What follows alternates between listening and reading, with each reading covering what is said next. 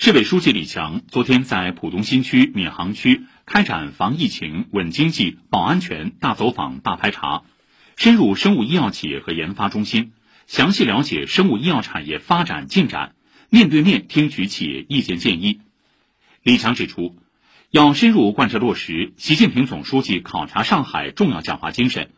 按照市第十二次党代表大会的部署要求，加大力度推进生物医药产业发展。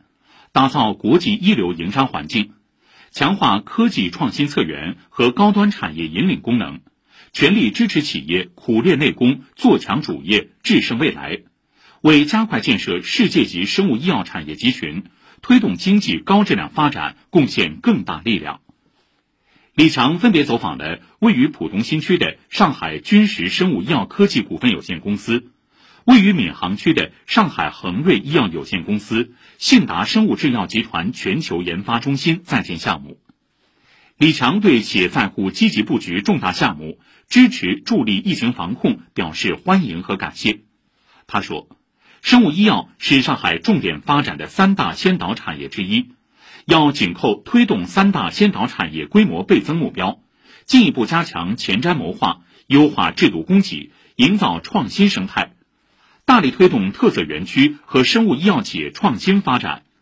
希望生物医药企业围绕高水平科技自立自强，更好发挥自身优势，攻克关键核心技术，牢牢把握发展主动权，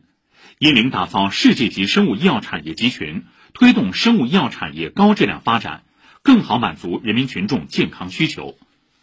我们要持续打好营商环境优化的组合拳。持续放大政策的撬动效应和乘数效应，支持有条件的企业在全球体系中拿订单、扩产能、增份额，实现更大更好发展。市领导诸葛宇杰、朱之松参加相关调研。